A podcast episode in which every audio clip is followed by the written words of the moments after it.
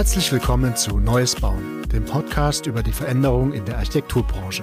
Das Team des Architekturbüros Büro Hauser spricht mit VordenkerInnen und PlanerInnen über Nachhaltigkeit, Kulturwandel und über positive Zukunftsvisionen. Mit mir im Studio sitzen heute meine Kollegin und Co-Hostin Elena Glinker und Jörg Schmidt. Wir sind zu Besuch in Stuttgart und haben Jörg von der Raumprobe als Gast bei uns. Wir sprechen mit ihm über Materialien, Muster und warum eine Rechercheplattform für Material sinnvoll ist. Lass uns gleich starten. Wer bist du und was machst du? Mein Name ist Jörg Jörg Schmidt. Ich bin Innenarchitekt, äh, bin zum Studium nach Stuttgart gekommen, habe 2005 Diplom gemacht. Daraufhin habe ich einen Masterstudiengang gemacht, der mich unter anderem nach Finnland gebracht hat. Und im Anschluss habe ich in unterschiedlichen Büros klassisch Innenarchitekturprojekte gemacht. Dann bin ich irgendwann und zwar vor fast genau zehn Jahren zur Raumprobe gestoßen. Das war also 2013. Ich habe in acht Wochen, fast auf den Tag genau, mein Zehnjähriges und bin gespannt, was mich da erwarten wird. Und kenne aber lustigerweise die Raumprobe schon von Anbeginn ihrer Zeit, nämlich ähm, seit 2005. Aber da komme ich wahrscheinlich später nochmal zu. Das ist ein Thema für gleich. Genau. Mhm. Die Raumprobe. Wenn man Innenarchitekt ist oder auch Architektin, mhm. kennt man die Raumprobe? Man kennt die Raumprobe, wenn man sich mit Materialien befasst. Das sind einerseits Innenarchitektur oder Architekturschaffende. Dahingehend haben wir die meisten Materialien da, weil wir selber eben auch aus dem Feld kommen. Bei uns oder zu uns kommen aber auch ähm, Möbeldesign, Produktdesign, Modedesign-Schaffende, die Automotive-Branche, Theaterhäuser, Opernbühnen, ähm, Städte und Gemeinde, im Grunde genommen alle, die mit Material arbeiten, ähm, für die Material Handwerkszeug ist, ein Handwerksmaterial. Und ähm, dazu gehören auch Unternehmen, große internationale Unternehmen, die eben auch Produkte schaffen oder mit Produkten arbeiten. Also es ist so bunt wie die Materialien als solche. Wie kann man sich denn euer Service, euer Angebot vorstellen? Jemand meldet sich bei uns und stellt uns eine Frage, ob wir Material A haben, ob wir nachhaltige Materialien haben, ob wir was Grünes haben, ob wir was für die Terrasse haben, ob wir äh, was Brandschutzzertifiziertes haben. Und im Grunde genommen kommen eben Menschen in erster Linie Fachplanende, aber wir weisen auch niemand von der Tür, der oder die eben in privater Mission unterwegs ist. Und alle kommen, wie gesagt, mit einer Fragestellung und die versuchen wir zu beantworten. Und das gelingt uns meistens. Das heißt, ihr habt eine große Datenbank, wenn man so will, wo alle Materialien, die ihr führt, gelistet sind mit Bildern, Metadaten und ihr sucht dann und schickt dann auch äh, richtig anfassbare Muster raus, oder? Anfassbar, das ist ein schönes Wort. Erfühlbare Muster. Wort, Anfaszination. Wir selber versenden keine Muster. Das machen die Unternehmen als solche selber. Man kann zu uns stoßen. Wir sind hier in Stuttgart in der Dieselstraße 32, das ist am Pragsattel. Und ähm, dort haben wir eine erstmal eine Ausstellung. Wir sind primär mit einer Ausstellung gestartet und dort findet man 50, 60.000 Materialien. Wir haben irgendwann aufgehört, sie zu zählen. Die sind mit einem Datenblatt verlinkt. Davon haben wir 4.500, 5.000 etwa. Und darüber hinaus hat man die Möglichkeit, sein eigenes Muster zu bestellen. Und das wird eben über das Unternehmen, das das Material herstellt, produziert oder vertreibt, äh, angefragt und von denen an die jeweilige Adresse versendet. Und wie groß kann man sich das vorstellen? Wir haben 1500 Quadratmeter Ausstellungsfläche, zwei Ebenen. Das ist eine alte Industriehalle, in die wir vor etwa vier Jahren gezogen sind, also kurz vor der Pandemie. Und ähm, auf zwei Ebenen präsentieren wir, ähnlich wie in einer Bibliothek, also in Regalen, Materialien, idealerweise in DIN A4-Muster. Und die sind alle auf einem Träger, auf einem Trägermaterial gelistet, über das man einen QR-Code äh, präsentieren kann und einen Zahlencode und die wesentlichen Informationen. Das ist zum Beispiel der Werkstoff oder die Besonderheit, dass man einfach im ersten Moment schnell umreißen kann, was macht dieses besondere Material jetzt aus. Alle weiteren Informationen findet man dann über das Datenblatt. Und die sind nach gewissen Kategorien sortiert, nach ähm, Ökologie und Nachhaltigkeit. Das ist ein sehr relevantes Thema bei uns geworden, wie überall in der Welt. Mhm. Brandschutzzertifizierte Materialien, aber natürlich auch nach Anwendungsklasse, Bodenbeläge, Fassadenbeläge und nach Werkstoffen von Holz bis Metall über Textilien. Also bieten wir unterschiedliche Möglichkeiten der Recherche an. Interessierte kommen zu uns, recherchieren und finden darüber auf zwei Ebenen das, was sie suchen, hoffentlich. Mhm. Und wenn nicht, finden sie was anderes. und du hast auch gesagt, man kann auch privat vorbeikommen.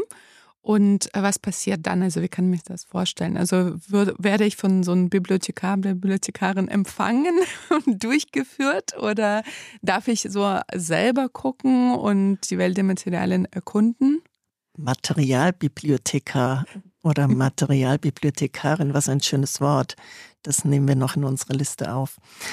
Man wird empfangen von Fachplanenden, also meine Kolleginnen und Kollegen, äh, die Geschäftsführung und ich. Wir sind alle aus äh, einem gewissen Fachbereich, Textildesign, Produktdesign, Möbeldesign, Textilwissenschaft, Innenarchitektur, Architektur. Und es ist uns eben ganz wichtig, dass wir auf Augenhöhe beraten können. Das ist uns, wie gesagt, sehr wichtig. Und das kann dazu führen, dass es eine Schwierigkeit für das Endpublikum ist, sage ich mal, weil wir natürlich bei uns Unternehmen präsentieren aus der Baubranche, die nicht unbedingt den direkten Handel vertreten. Wir haben dann natürlich die Möglichkeit, auch Kontakt zum Handel und zum Endkunden herzustellen, aber tatsächlich äh, fokussieren wir eben deshalb die Fachplanenden, weil man da einfach ähm, ganz andere Dinge an, abfragen muss. Und man, wie gesagt, wir haben das, äh, die Mustergröße DIN A4 und für Fachplanende ist es natürlich einfacher, von einem DIN A4-Muster auf eine große Fläche, 100 Quadratmeter, 20 Quadratmeter, wie auch immer, zu ähm, skalieren. Das mag oft schwierig sein für Personen, die das nicht gewohnt sind und da kann es auch mal zu einer Enttäuschung führen, weil viele denken, es ist wie im Bauhaus, man findet da jetzt eine Ausstellungsfläche von 20 Quadratmeter und kann da eben auch entsprechend Muster mit nach Hause nehmen. Nein, wir knüpfen in erster Linie, das ist uns elementar, Kontakte. Wir stellen Kontakt zwischen recherchierenden und herstellenden oder vertreibenden Unternehmen her und alle weiteren Informationen können dann natürlich dann direkt über miteinander vermittelt werden. Wir verstehen uns zwar als Experten in Sachen Material, hoffen natürlich, gehen davon aus, dass sich die jeweiligen Unternehmen natürlich noch mal viel besser in ihrer eigenen Materialität auskennen, gerade wenn es darum geht, und das ist heutzutage fast schon Standard geworden, zu individualisieren. Es geht natürlich immer, gibt es einen eigenen Farbton, gibt es eine Sonderecklösung oder ein eigenes Motiv, was ich mit einbringen kann und danach richtet sich natürlich dann auch der Preis und von daher stellen wir den Kontakt her und das ist natürlich das, was alle interessiert, beide Seiten. Und das ist das Geschäftsmodell, was ihr habt, also diese Kontaktherstellung. Genau. Ursprünglich, und das ist immer noch eines unserer Grundthemen, wir präsentieren Unternehmen und stellen in unserer Bibliothek, in unserer Ausstellung, in unserer Dauermesse, das sind Begriffe, die dazu passen, ähm, stellen wir Unternehmen eine Ausstellungsfläche bereit. Auf einer Messe ist das eben eine ein Quadratmeter Ausstellungsfläche und dann ja, über, wird natürlich über einen Quadratmeter abgerechnet. Und bei uns sind es eben diese DIN A4-Muster. Das mhm. heißt, ein Unternehmen hat die Möglichkeit, sich bei uns in Form von DIN A4-Mustern zu präsentieren. Und je nachdem, mit wie vielen Materialien ich mich präsentiere, richtet sich der Preis danach. Es geht im Grunde genommen bei einem Material los und endet bei, sage ich mal, etwa 30 Materialien. Äh, ein Unternehmen hat die Möglichkeit, ein ganzes Regal anzumieten und sich da eben großflächig zu präsentieren. Das sind Materialien, die sag mal, Flächenmaterialien sind. Darüber hinaus präsentieren wir aber, wir nennen es gerne Materialwunder, Produkte oder Systeme, gerade Schaltersysteme oder Leuchtensysteme, die natürlich auch mitentschieden werden, wenn ich Entscheidungen bezüglich Materialien, Oberflächen, mhm. Werkstoffen, Wandaufbauten, Fassadenaufbauten entscheide. Und dementsprechend bieten wir auch materialverwandte Produkte oder Systeme mit an. Und natürlich spielen auch bei immer mehr Produkten und Möbeln die Materialien als solche einen ganz anderen Stellenwert. Und da hat man auch die Möglichkeit, dies bei uns zu präsentieren. In der Kategorie, sage ich mal, Materialwunder, da ist es eher ein Produkt äh, als eine Materialtafel. Am besten einfach mal vorbeikommen und sich das selber anschauen. Das mache ich morgen gerne. Du hast vorhin das Thema Nachhaltigkeit angesprochen. Mhm und in das Thema wollen wir jetzt so ein bisschen reingehen. Die Materialien, die aktuell am, am Markt, die es gibt, die sind natürlich alle mit, die kommen bestimmten Parametern, äh, sind teilweise auch schon super, super alt. Es kommt jedes Jahr ganz viel neuer auf den Markt. Und man, zumindest höre ich das immer wieder von unseren eigenen Kolleginnen aus dem Team, dass es wahnsinnig schwer ist, einfach up to date zu bleiben und einfach die Neuerung, die es auch braucht. Also, ne, ich, wir machen ein Projekt und suchen irgendwas Spezielles, das dann auch zu finden. Also man recherchiert sich ja tot. Und da wäre meine Frage so ein bisschen, wie ihr das eigentlich hinbekommt, dass ihr diesen Filter, den jeder Einzelne gar nicht so leisten kann, wie ihr das macht. Also am Ball bleiben, filtern und so das Relevante hervorheben und auch am Ball bleiben. Also das ist natürlich das, wovon wir leben, aktuelle Materialien zu präsentieren. Und wie eben schon, wie du es eben auch erwähnt hattest, das sind auf der einen Seite neue, innovative Materialien, aber es sind auch Klassiker der Branche. Also Holz, Naturstein muss nicht neu erfunden werden. Mhm. Die gibt es seit Tag und Jahr und haben all ihre Berechtigung. Und die sind gerade aktueller denn je, weil sie oftmals aus einer Sortenreinheit kommen, weil sie oftmals äh, gerade in ihrer ursprünglichen Verwendung und Verarbeitung ja sortenrein waren und deshalb gerade wieder sehr auf tradierte Techniken, Verarbeitungstechniken oder Handwerklichkeiten zurückgegriffen wird. Wir leben davon, jeden Tag Materialien zu recherchieren, neue zu finden, zeitgemäße zu finden, besonders spannende Materialien zu finden. Und dadurch, dass wir seit 18 Jahren am Markt sind, kennen uns natürlich auch viele. Das heißt, die Unternehmen kommen auf uns mhm. zu und stellen ihre Neuheiten vor, möchten bei uns gelistet sein. Wir sind auf Messen unterwegs. Also das ist ein Geben und Nehmen, sage ich mal. Von daher müssen wir nicht unbedingt raus, um Materialien zu suchen. Ähm, die Materialien finden uns. Und dahingehend finden uns auch nachhaltige Materialien, weil das ist schon ein Wandel, den wir feststellen sich die Branche, als sich die komplette Gesellschaft ja verändert und dahingehend der Markt, die Nachfrage an nachhaltigen Materialien gewachsen ist. Und uns die natürlich auch angeboten werden oder wir die auch entsprechend finden. Und da dann aber den entsprechenden Umgang zu finden, ob ein Material brennt oder nicht brennt, also das Thema Brandschutz, das ist ganz einfach mhm. zu klären, aber ob ein Material nachhaltig ist oder ja, nennen wir es mal nachhaltig oder ökologisch als Überbegriff. Das ist natürlich nicht so einfach, weil da viel mehr Parameter mit einfließen. Und da muss man dem Ganzen natürlich weitaus mehr auf den Grund gehen, gerade wenn es darum geht, ein Material zu versiegeln oder Materialien miteinander zu verbinden, zu verkleben. Und das ist dann schon ein erhöhter Recherchebedarf. Und ja, das stellen wir alles unter anderem in unseren Datenblättern auch zur Verfügung. Das heißt, Materialien, die bei uns ankommen, werden natürlich von uns gelistet, in unser System aufgenommen und da listen wir dann zum Beispiel, ob ein Material recycelt ist, es, ob es recyclingfähig ist, ob es sortenrein ist, nachwachsend. Also da mhm. gibt es unterschiedliche Parameter, die wir abgreifen und dann entsprechend die, als Information zur Verfügung stellen. Wenn man jetzt in das Thema Nachhaltigkeit reingeht, würdest du eher sagen, dass man eher neue, innovative Materialien braucht oder eher auf klassische nachwachsende zirkuläre Materialien zurückgreift. Was ist da so dein Eindruck aktuell? Ich glaube, es ist eine Melange aus beidem. Es wird immer, also ein, eine Frage ist zum Beispiel, die uns auch ganz oft gestellt wird, Thema Beton. Wir müssen weg von Beton. Es wird nie ohne Beton gehen. Dann müssten, benötigen wir so viel Holz, gibt es gar nicht auf diesem Planeten, beziehungsweise müsste so viel Holz abgeholzt werden. Das heißt, es wird immer Beton geben. Es wird an allen Parametern wird natürlich gearbeitet. Das merken wir. Es gibt Materialien, die sind komplett sortenrein. Es gibt große Unternehmen, die, sage ich mal, aus einer Materialität kommen oder aus einem Werkstoff, die jetzt nicht per se nachhaltig klingen. Also nehmen wir ein HPL zum Beispiel. da verändern sich dann die prozentualen Anteile. Da mhm. ist dann der Anteil an recyclingfähigen Substanzen von 10 auf 17 Prozent gestiegen beispielsweise. Aber das macht natürlich am Ende des Tages eine ganz große Menge aus. Das heißt, es such, versuchen gerade sehr viele Unternehmen oder Einzelpersonen, wie auch immer, die Nachhaltigkeit voranzutreiben, Parameter zu verändern. Und für manche ist es ein schneller, einfacher Weg, für andere nicht. Es wird immer, meiner Meinung nach, wird es immer natürlichere Materialien geben, aber es wird auch synthetische Materialien geben, die, ja, die wird es wahrscheinlich einfach immer brauchen. Aber wir merken einfach enorm, wie sich das wandelt. Und das ist schön zu sehen, dass es auf der einen Seite die Recherchierenden sind, die den Anspruch haben, nachhaltige Materialien zu verwenden. Es ist aber auch der Anspruch von den Unternehmen, nachhaltiger zu arbeiten. Und es ist auch die Kundschaft, die sagt, das nächste Projekt soll in irgendeiner Form nachhaltig sein.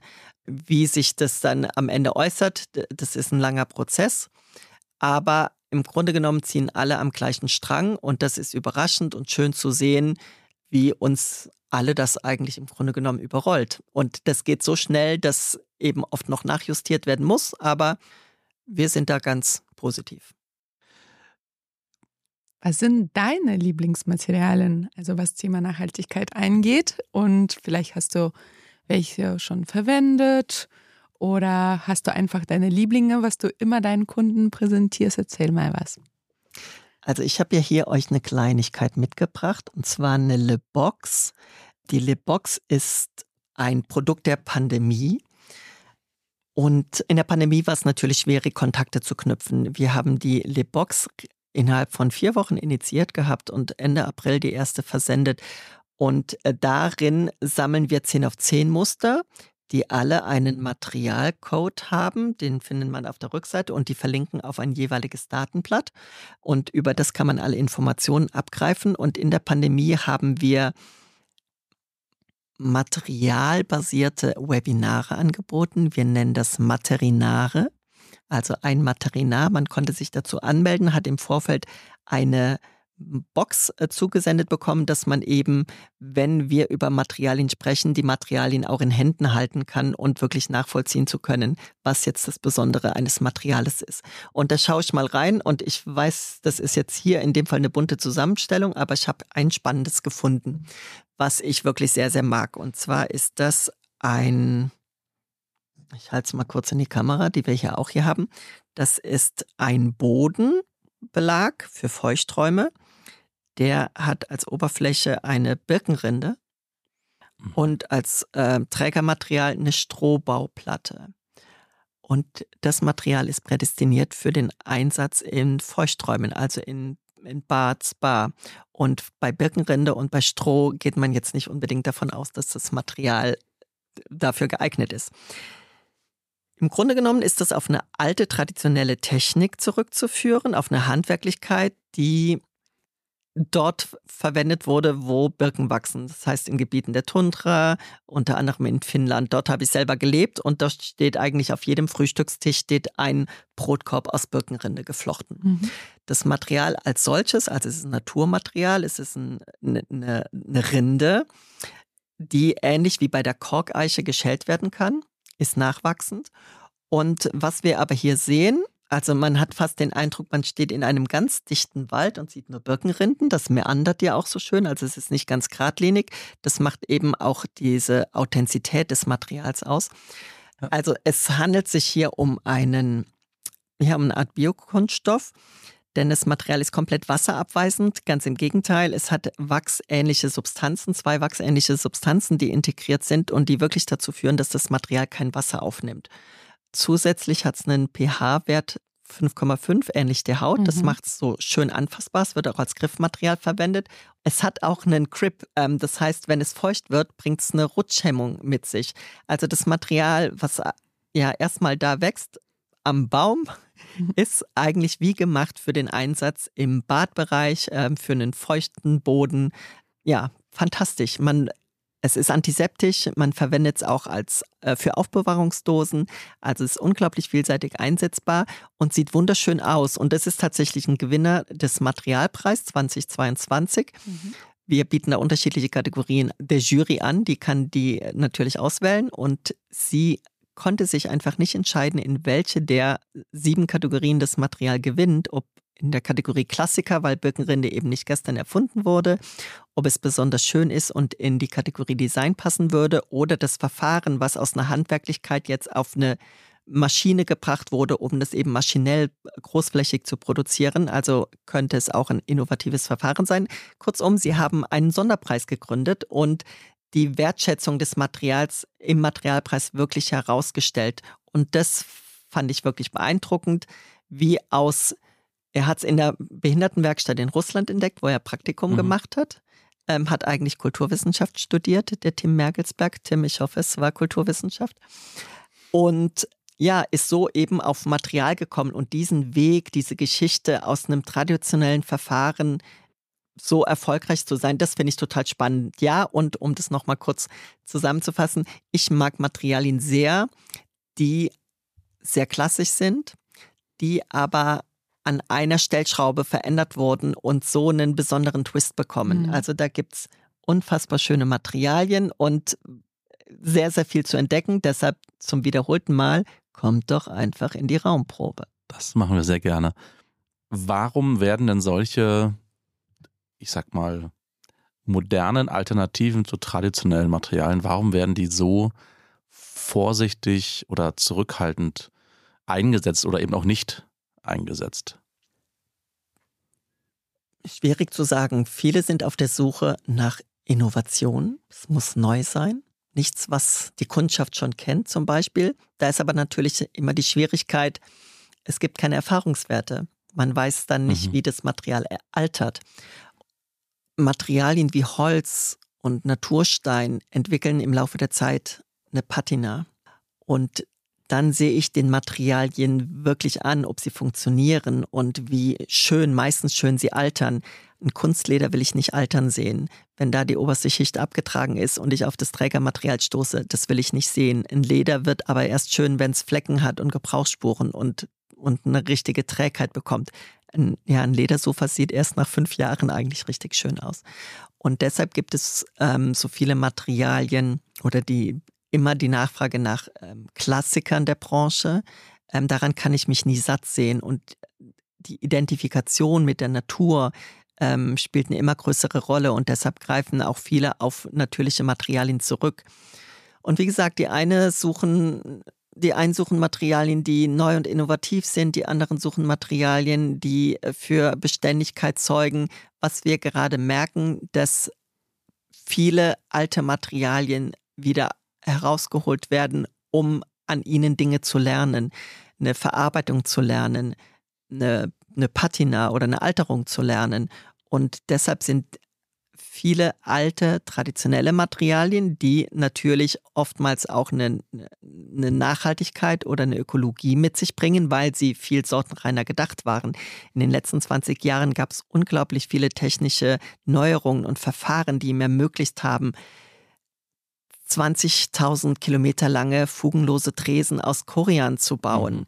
Äh, das haben wir alle gewollt und da war das Streben nach, alles herauszuschöpfen, möglichst auf, auf das Projekt, auf die Kundschaft einzugehen, äh, zu versuchen, das Beste rauszuholen und zu perfektionieren. Das ist uns alles gelungen, führte aber oftmals dazu, dass Materialien als Imitation eingesetzt worden sind weil ich Imitationen technisch perfektionieren konnte und ich ihnen nicht mehr ansehe. Ist es ein Kunstleder? Ist es ein Leder? Ich erkenne es daran, ob ein Material zehn Meter lang an einem Stück gefertigt wurde, dann ist es kein Kunstleder, dann ist es kein Leder, sondern Kunstleder. Aber von der Oberfläche und auch der Haptik kann ich es kaum mehr nachvollziehen. Und diese technische Perfektion und diese technischen Neuerungen haben uns eben in die Situation gebracht, dass als Art Gegentrend man jetzt wieder auf der Suche nach dem Unperfekten ist, nach Fehlern, nach äh, eigener Identität. Und da überlagern sich gerade viele Trends mit der Nachhaltigkeit und bringen uns zu alten, traditionellen, sortenreinen Materialien, die per se Nachhaltigkeit mit sich bringen. Du hast gerade gesagt, dass diese neuen Materialien, dass man ja gar nicht weiß, wie lange die eigentlich halten, ne? Was in wie die in zehn Jahren aussehen noch äh, oder sich anfühlen. Ist es nicht dann grundsätzlich ein Problem von neuen Sachen und braucht es nicht einfach einen mutigen Bauherrn, der dann da mitgeht? Oder wie würdest du sagen, kann man neue Materialien an die, den Mann oder an die Frau bringen? Naja, wir fliegen ja auch zum Mars. Also von daher. Ganz bald. Nein, es gibt ja immer neue Materialien und die meisten funktionieren auch. Also das wird ja auch lang genug getestet und äh, ja unter wirklich extremen Bedingungen getestet, um herauszufinden, funktioniert es auch als Autobahnbelag, als äh, ein als Schneidebrett, wie auch immer, also wo es wirklich starken Beanspruchungen ausgesetzt ist. Ähm, von daher, ja, es gab immer neue Materialien und es wird immer neue Materialien geben und das ist auch gut, aber gerade ist eben so eine Besinnung auf ähm, alte Materialien enorm. Also das ist ja gerade das die häufigste Anfrage. Es gibt aber auch immer mutige Bauherren, die sagen, ja, lass uns doch mal versuchen. Wir werden sehen. Wir machen jetzt das Experiment. Oft sind nur solche Innovationen entstanden, weil Menschen Mut hatten, das zu entwickeln, das auch zu nutzen. Und gäbe es, hätte es diesen Mut nicht gegeben und dieses Streben nach Innovation, dann wären wir jetzt ja auch alle nicht ähm, hier, wo wir sind. Apropos Mut, du hast vorhin schon euren Materialpreis angesprochen. Jetzt bin ich gespannt, wie der Mut da reinkommt. Den Mut, neue Materialien zu entwickeln und ah, einzureichen okay. bei euch. Ja. Bei dem Materialpreis. Was ist der Materialpreis? Der Materialpreis ist eine Auszeichnung, die wirklich Materialien und Werkstoffe fokussiert. Wir haben die Auszeichnung 2013 entwickelt, um Materialherstellenden Unternehmen die Möglichkeit zu geben, einen Grund zu haben, über ihr Material zu kommunizieren. Also es ist, wenn man so will, ein Marketingbaustein, wie eben Wettbewerbe, Auszeichnungen als solche gedacht sind. Das Besondere an dem Materialpreis ist, dass er Materialien als einzige Auszeichnung am Markt Materialien fokussiert. Und das ist ähm, äußerst spannend, weil es nicht um unbedingt um eine Ästhetik geht oder um eine Formensprache, sondern in unterschiedlichen Kategorien Innovation, Design, Ökologie, Kollektion, Verfahren.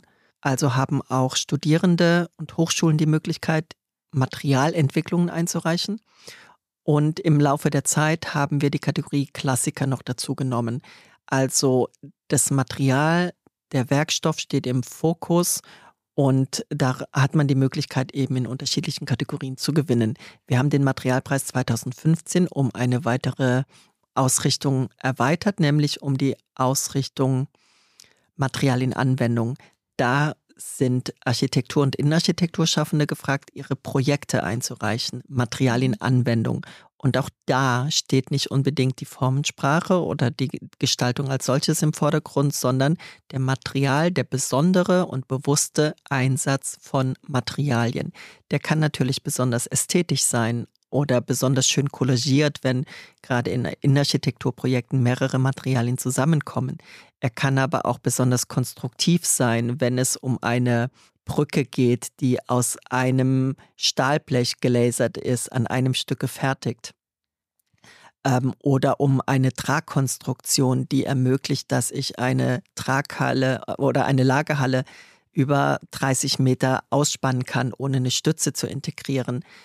Und das ist eben das Besondere, dass die Materialien im Vordergrund stehen und wir somit auch kleinen Unternehmen weil der Materialpreis in Anwendung ist ein äh, dotierter Preis und wir ermöglichen es damit auch Einzelpersonen, Einzelgestaltenden am Preis teilzunehmen und nicht nur unbedingt großen Büros, die eine eigene Abteilung oder ein gewisses Marketingbudget haben. Und wenn man da zurückblickt, was in den letzten Jahren dort an besonderen, besonderer Materialanwendung entstanden ist, ist es wirklich bemerkenswert zu sehen und auch sehr inspirierend. Und mit diesen unterschiedlichen, diesen zwei Auszeichnungen fördern wir natürlich auch den Materialkreislauf. Wir bilden den Materialkreislauf ab, weil ein Material, das auf den Markt gebracht wird, funktioniert natürlich nur, wenn es Gestaltende mhm. gibt, die das mhm. Material als solches auch verwenden. Und da hoffen wir natürlich, dass ein Material oder ein Projekt möglichst lange in Anwendung bleibt, damit der Nachhaltigkeit gedient wird. Und ja, das sind im Laufe, den haben wir seit 2015 und da sind wunderschöne, wirklich bemerkenswerte Projekte zustande gekommen. Um da jetzt auch nochmal auf die Nachhaltigkeit zurückzukommen, ist es interessant zu sehen. Ähm, ich hatte schon erwähnt, dass es in der einen Ausrichtung für Materialien die Kategorie Studie gibt und dort Studierenden die Möglichkeit haben einzureichen. Und da können wir seit geraumer Zeit feststellen, dass die Entwicklungen nachhaltig sind. Es wurden mehr und mehr, bis nur noch, bis ausschließlich nachhaltige Materialien eingereicht worden sind. Und das hat sich im Laufe der Zeit, natürlich ist es einfacher für Studierende, ein Material zu entwickeln äh, aus Kirschkernen oder aus Sand. Ähm, ja, und mittlerweile ist es aber so, dass die Kategorie Ökologie die Kategorie ist, in der die meisten Materialien eingereicht werden. Klassisch ist die Kategorie Innovation. Jeder denkt, er hat eine neue Farbe entwickelt und die ist innovativ und ich muss in der Kategorie Innovation einreichen. Und selbst in der Innovation werden primär nachhaltige Materialien eingereicht. Und da ist natürlich die Schwierigkeit herauszufiltern, wie nachhaltig, wie ökologisch ist das denn jetzt wirklich? Da ist natürlich sehr viel Marketing äh, mhm. am Werk. Ähm, das versuchen wir natürlich rauszufiltern. Und bei beiden Auszeichnungen, die letzten haben wir 21 und 22 gemacht, war bemerkenswert zu sehen, dass die Jurys, die an diesem Tag wahrscheinlich zum ersten Mal in dieser Konstellation zusammenkommen, es treffen dort sechs bis acht Personen der Architektur- und Innenarchitekturbranche aufeinander, auch aus den Medien, aus ähm, gewissen Hochschulen auch. Also es ist ein buntes Potpourri an Materialkompetenz und Gestaltungskompetenz, die dort aufeinandertreffen. Wir geben natürlich gewisse Dinge vor, aber beide Male nach einer Viertelstunde haben sie den ersten Kompromiss gefunden, weil eine Jury-Sitzung ist natürlich immer ein Kompromiss. Mhm. Am Ende muss die Gruppe aus Jurierenden zu äh, einem gemeinsamen Konsens kommen. Und wie gesagt, beide Male war nach einer Viertelstunde klar, es kommt kein Material in die engere Auswahl, es kommt kein Projekt in die engere Auswahl, bei dem der Aspekt der Nachhaltigkeit nicht angedacht ist. Und so sind zum Beispiel gerade, wenn es darum geht, über Architektur und Innenarchitektur zu sprechen, sind soziale Projekte bei rausgekommen, sind soziale Projekte ausgezeichnet worden. Äh, ich äh, habe zum Beispiel das ähm, Tabakunda Hospital von äh, Manuel Herz Architekten aus der Schweiz. Da wurde im Senegal mit lokaler Kompetenz, mit lokalen Materialien gearbeitet. Und es ist ein ganz schöner Ort der Identifikation für Einheimische rausgekommen, nämlich ein Krankenhaus, was lokal mit Ziegelsteinen und Ziegelsteinformen äh, dort gefertigt wurde. Es gibt ein soziales Projekt im Sauerland, wo ein Skulpturenpfad entwickelt wurde, der mit den Einheimischen gestaltet wurde. Da sind Gabelstapler am Werk, die Dinge verformen, also nicht unbedingt nur Gestaltende, sondern jeder, der daran teilnehmen wollte, konnte daran teilnehmen. Und es sind wunderschöne Skulpturen entstanden. Und ich habe natürlich eine ganz andere Identifikation mit dem Ort und ein anderes, eine andere Förderung der Gemeinschaft, wenn ich daran teilgenommen habe. Und da freue ich mich vor allem auch drauf, ähm, dass eben kleine, feine, besondere Projekte ausgezeichnet werden, werden. Und bin schon gespannt, was 2023 passiert. Büro Hauser war ja auch mit dabei 2021 ähm, beim letzten Materialpreis und vielleicht sind sie 2023 ja auch nochmal mit dabei. Mhm. Man merkt, dass du mega für das Thema Materialien brennst. Ich brenne dafür, für Materialien, für Gestaltung, aber vor allem auch, um Dinge zu ermöglichen. Und wenn ich die Möglichkeit habe, Menschen zu verknüpfen, Dinge zu kommunizieren und da jemand von profitieren kann, freut mich das total. Mhm. Ich würde ähm, ein paar Fragen stellen zum Thema, also oder beziehungsweise zu den Kriterien für die Nachhaltigkeit, mhm. also besonders von Materialpreis. Also wird das immer von Jury Jahr zu Jahr neu definiert oder ist das schon von euch festgelegt? Weil Thema Nachhaltigkeit oder das Wort ist ja so weit gefasst. Und was ist genau damit gemeint? Also werden da, keine Ahnung, Transportwege beobachtet und oder also welche Kriterien sind da genau gemeint? Und das ist eben auch das Schwierige daran. Ja. Was ist denn die Nachhaltigkeit? Mhm. Da genau. gibt es unterschiedliche Definitionen. Viele müssen in das Thema reinfinden. Und die Frage ist natürlich auch, wie viel Zeit hat man sich mit, äh, damit zu beschäftigen. Ähm, wir reden von etwa 100 Einreichungen mhm.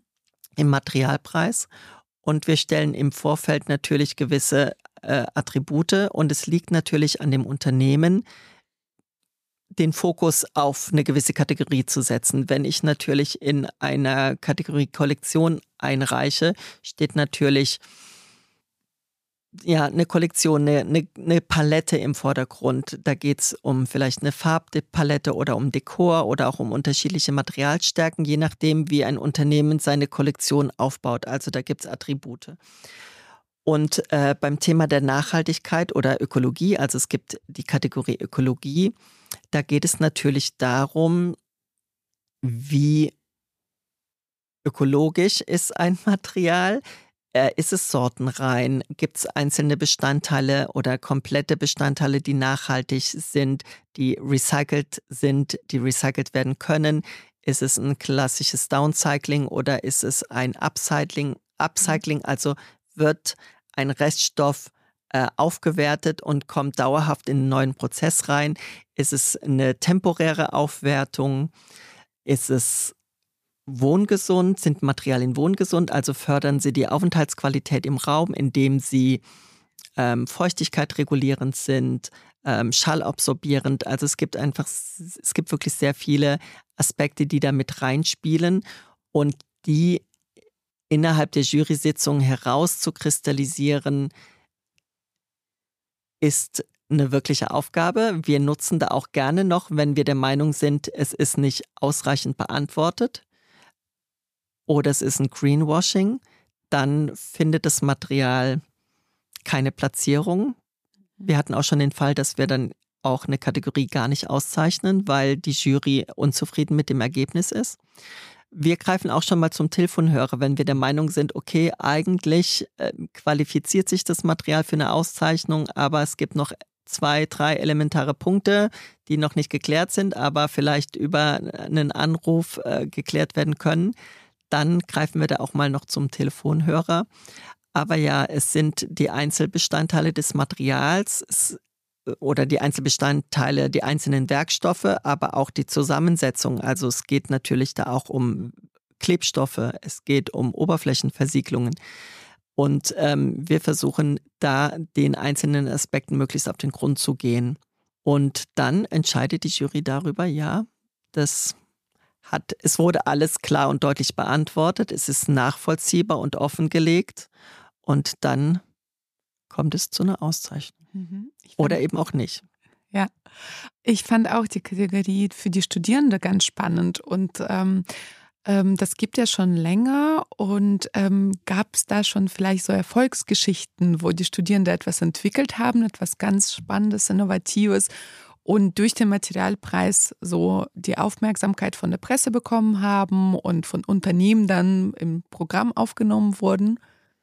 Es gibt eine Studie, an die ich mich da direkt äh, zurückerinnere, die ist äh, von der Hochschule Mainz, von ähm, Bernd Benninghoff, Professor Bernd Benninghoff, der da eine spannende Serie entwickelt hat, über Jahre hinweg ähm, sucht er für die Studierenden ein Unternehmen, ein materialherstellendes Unternehmen und ein Material, aus denen die Studierenden neue Dinge entwickeln. Und es gibt zum Beispiel einen synthetischen Filz von Lanisor, einen synthetischen Filz von M&K Filze, der von den Studierenden weiterentwickelt wurde. Ein klassisches Plattenmaterial, was Studierende in Projekte in Produkte umgesetzt haben, in Leuchtenschirme, in akustisch wirksame Wandpaneele, die individualisiert werden können, an ja ganz spannende Dinge und die Projekte, die Produkte sind so gut angekommen, dass sie eine eigene Marke gegründet haben und die am Markt präsentieren. Und das ist wirklich ein ganz tolles Erfolgserlebnis, wenn man sieht, dass Studierende schon äh, finale Projekte entwickeln, äh, die marktfähig sind. Mhm. Und da stand natürlich die Unterstützung des Unternehmens dahinter. Ja, und wir haben da natürlich auch ein Panel von in der Raumprobe und sind da ganz stolz drauf, dass man eben den Weg begleiten kann von einer Einreichung im Materialpreis, von einer Entwicklung aus einem Studium heraus äh, zu einem marktfähigen Produkt, das äh, ja erfolgreich am Markt platziert werden kann. Und da macht die FH Mainz wirklich ganz tolle Arbeit über Jahre hinweg und wir sind immer schon gespannt, wenn das nächste Jahr rum ist und der Bernd sich bei uns meldet und sagt, hey, ich habe da was für euch. Super. Ich habe noch eine Frage zu Lebox, was du davor uns mhm. sehr schön präsentiert hast. Ähm, kann man das auch bestellen und ähm, oder wie kommt das an den Kunden oder an, an Interessenten an? Oder wird das jedes Mal neu zusammengestellt oder ist es immer so ein Standardprogramm bei euch, was da drin präsentiert wird? Wir haben das zur Pandemie entwickelt und das ging ja Mitte März los, dass wir alle in, äh, dass es den Lockdown gab. Und Ende April, also sechs Wochen später, haben wir die erste Le Box verteilt ähm, versendet oder in Stuttgart sogar selbst verteilt, was ganz schön war. Mhm. Unter erschwerten Bedingungen mit Abstand vor der Tür, mit Maske. Das war ja für alle Neuland. Und da haben wir einen relativ schnellen Aufruf gestartet und gesagt, hey, wer will mit dabei sein, hat jemand Interesse? Und das war so erfolgreich, dass wir in kürzester Zeit zwei Boxen äh, voll bekommen haben. Da sind etwa 20 Materialien drin von unterschiedlichen Unternehmen und es gab, sage ich mal, kein Fokusthema. Als das so erfolgreich angelaufen ist, haben wir uns dann aber, wir haben das Projekt natürlich weiterentwickelt und äh, da Themen definiert, die spannend sein könnten. Es gibt eine Box gesunde Materialien, es gibt ähm, eine, eine Blackbox, die wir zu Black Friday herausgegeben haben. Es gibt eine White Box, es gibt eine Box äh, Individualdesign, also es gibt unterschiedliche Fokusthemen, die wir bespielen ähm, und da Unternehmen angehen, die für diese Box natürlich äh, interessant sein könnten. Über unseren Newsletter und über unsere Medienkanäle und unsere Homepage hat man die Möglichkeit, sich da anzumelden. Das, da kann sich im Grunde genommen erstmal jeder bewerben. Wir bieten für unsere Recherchierende natürlich Mitgliedschaften an und wir bevorzugen natürlich unsere Mitglieder ähm, und füllen dann ähm, den Rest auf. Es ist eine Edition aus 100 Boxen, die wir dann an eine Woche, zwei Wochen im Vorfeld an die jeweiligen Büros versenden. Also man kann sich dafür, wie gesagt, bewerben und dann werden die versendet und zum Unboxing, zum Material liegt dann die Box vor und die macht Melanie Höfermann oder Hannes Beule, führen da durchs Programm und stellen die einzelnen Materialien vor. Und während mir am Bildschirm dann eben ein Material gezeigt wird, habe ich die Möglichkeit, das gleiche in Händen zu halten und festzustellen, stimmt, das ist wirklich ein Holz, was aber flexibel ist wie ein Textil, was kaum nachvollziehbar ist. Ähm, was ich hier zum Beispiel in Händen halte, das ist tatsächlich ein Holzfurnier das äh, gelasert ist und würde natürlich in seine Einzelteile zerfallen. Deshalb ist es auf einem Träger kaschiert, auf einem Textilträger. Und das ermöglicht einen unglaublich flexiblen Umgang mit dem Thema Holz, was ich natürlich auf äh, Freiformen äh, aufbringen kann, Heute Morgen habe ich noch ein Kissen davon in den Händen gehalten. Also ja, es gibt es als Kissen und es wirkt als träges Leder im Grunde genommen. Also man hat wirklich, ich gebe es auch mal weiter, man hat kaum den Eindruck, ein Holz in Händen zu halten, mhm. sondern es fühlt sich tatsächlich wie ein Leder an. Und es wird in Schuhen verwendet, also als Schuhtextil. Es wird im Autointerieur auf den Armaturen verwendet. Ja, und es ist ein altes, traditionelles Material an einer Stellschraube gedreht und schon habe ich ein komplett innovatives Produkt. Also äh, Nachhaltigkeit oder, äh, oder klassisches Material und Innovation äh, stehen sich ja nicht im Weg, ganz im Gegenteil. Mhm. Wir kommen jetzt langsam zum Ende von der Podcast-Folge. Darf ich noch kurz was sagen? Und Auf jeden Fall gleich. okay, gut, dann noch eine Frage.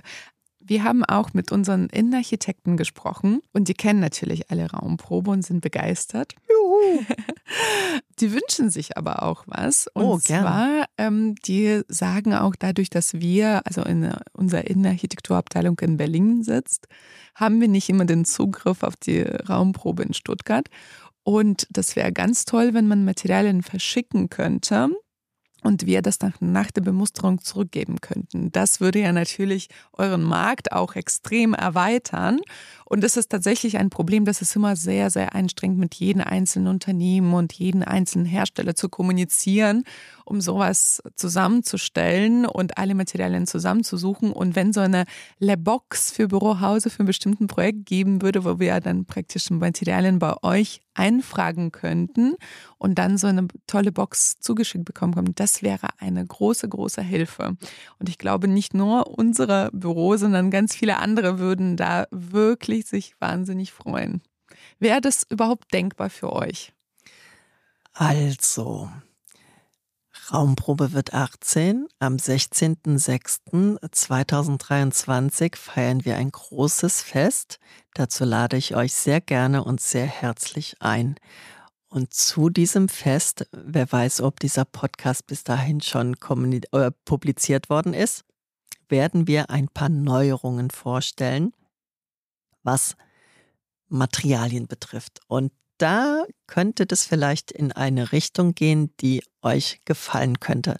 Also von daher einfach mal schauen auf unseren Kanälen, was in den nächsten Wochen so passiert. Der Wunsch nach neuen Materialien, nach kuratierten Materialien ist groß. Das Thema Materialversand ist äh, sehr spannend, ja. Also da gibt es ganz viel zu berichten. Und ja, ich sag einfach, bleibt mal gespannt, was wir da in ein paar Wochen zu berichten haben. Wir werden definitiv keine Dependance in Berlin aufmachen. Das ist auch eine Frage, die uns häufig gestellt mhm. wird. Wir sind hier in Stuttgart dahingehend ganz gut aufgehoben, weil hier die höchste Architekturdichte oder Dichte an Architekturschaffenden ist. Das liegt sicherlich auch an den drei Hochschulen, an denen ich Architektur und Innenarchitektur studieren kann. Und dieser zusätzliche Aufwand, eine zweite Ausstellung zu kuratieren, ist einfach zu groß. Deshalb bleiben wir in Stuttgart, wo wir uns sehr wohlfühlen. Aber wie gesagt, euch Berlinern kann geholfen werden und das werden wir in ein paar Wochen preisgeben. Das ist ein wunderbarer Punkt dieser Podcast-Folge. Hast du noch etwas, was dir auf dem Herzen liegt?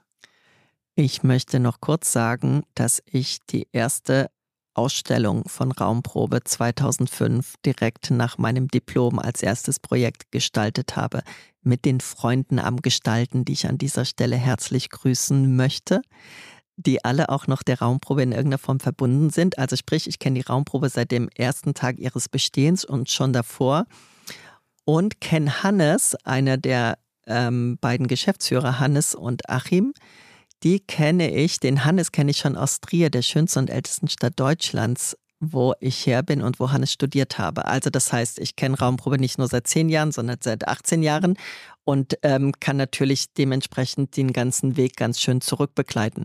Ich möchte an dieser Stelle die Ela grüßen, die im Studium meine Patin war und mich seit Tag und Jahr begleitet und ob das rausgeschnitten wird oder nicht, aber es ist drin. Es musste mal gesagt werden und es hat mich sehr gefreut, Sie wiedergesehen zu haben. Und ich weiß, dass eine Delegation aus Berlin sich auf den Weg nach Stuttgart macht, um die Raumprobe zu besuchen. Und vielleicht ist ja die eine oder andere Person am Tisch da mit dabei. Punkt. Euch findet man unter raumprobe.com. Korrekt. Und auf Instagram äh, LinkedIn und Instagram, genau. Und ich freue mich, wenn das euch allen gefallen hat, wenn ihr uns doch mal besucht oder recherchiert, weil es gibt, wie gesagt, immer was total Spannendes zu sehen und auch Dinge, die ich immer noch nicht kenne. Und es ist immer schön, positiv überrascht zu werden. Jörg, vielen, vielen Dank, dass du Gast bei uns warst. Eine wunderbare Woche dir. Es war mir ein Fest mit euch beiden. Tschüss. Vielen Dank. Tschüss.